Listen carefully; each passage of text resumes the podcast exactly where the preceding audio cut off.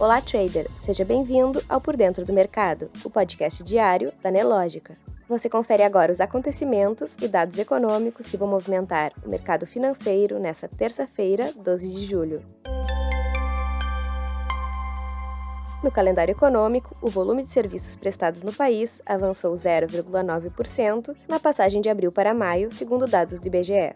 Esse é o terceiro resultado positivo do setor nos últimos quatro meses, período em que acumulou ganho de 3,3%.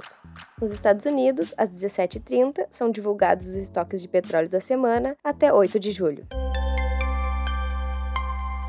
Iniciamos nosso giro de notícias falando sobre a paridade entre o euro e o dólar. Com a crise de fornecimento de energia e os temores de recessão mais fortes na Europa, o euro segue com suas negociações próximas à paridade com o dólar.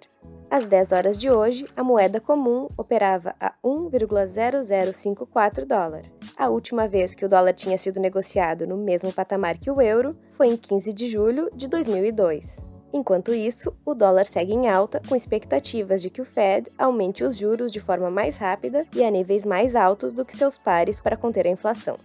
Na política, a votação da proposta de emenda à Constituição dos benefícios deve acontecer hoje, às 13 horas e 55 minutos, no plenário da Câmara dos Deputados. A sessão ocorre depois que o presidente da Câmara, Arthur Lira, adiou a votação na semana anterior, após o texto ter sido aprovado pela Comissão Especial da Casa, com ressalvas dos deputados da oposição. Ainda na política, o presidente do Congresso, o senador Rodrigo Pacheco, decidiu suspender a sessão do Congresso Nacional de ontem, com expectativa de retomá-la hoje. Pacheco tomou a decisão após divergência sobre a votação da Lei de Diretrizes Orçamentárias, em especial sobre o trecho que prevê a continuação das emendas de relator geral do orçamento. Na área internacional, o Conselho Europeu aprovou formalmente o ingresso da Croácia na zona do euro.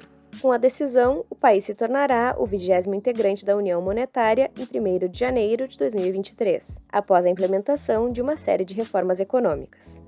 Na Alemanha, o índice de expectativas econômicas caiu de 28 pontos negativos em junho para 53,8 pontos negativos em julho, segundo pesquisa divulgada hoje pelo Instituto Alemão ZEW. O resultado veio bem pior do que o esperado por analistas consultados pelo The Wall Street Journal, que esperavam uma queda do indicador a 41 pontos negativos.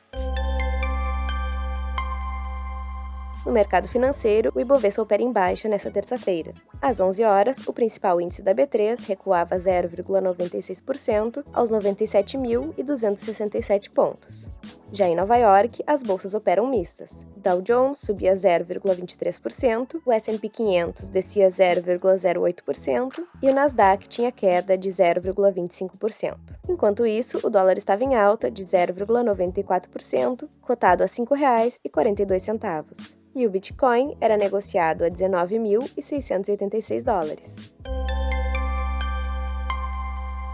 Você pode conferir essas e outras notícias na sua plataforma Profit Pro. Se você ainda não é assinante, faça hoje mesmo seu teste grátis. Um ótimo dia e até amanhã.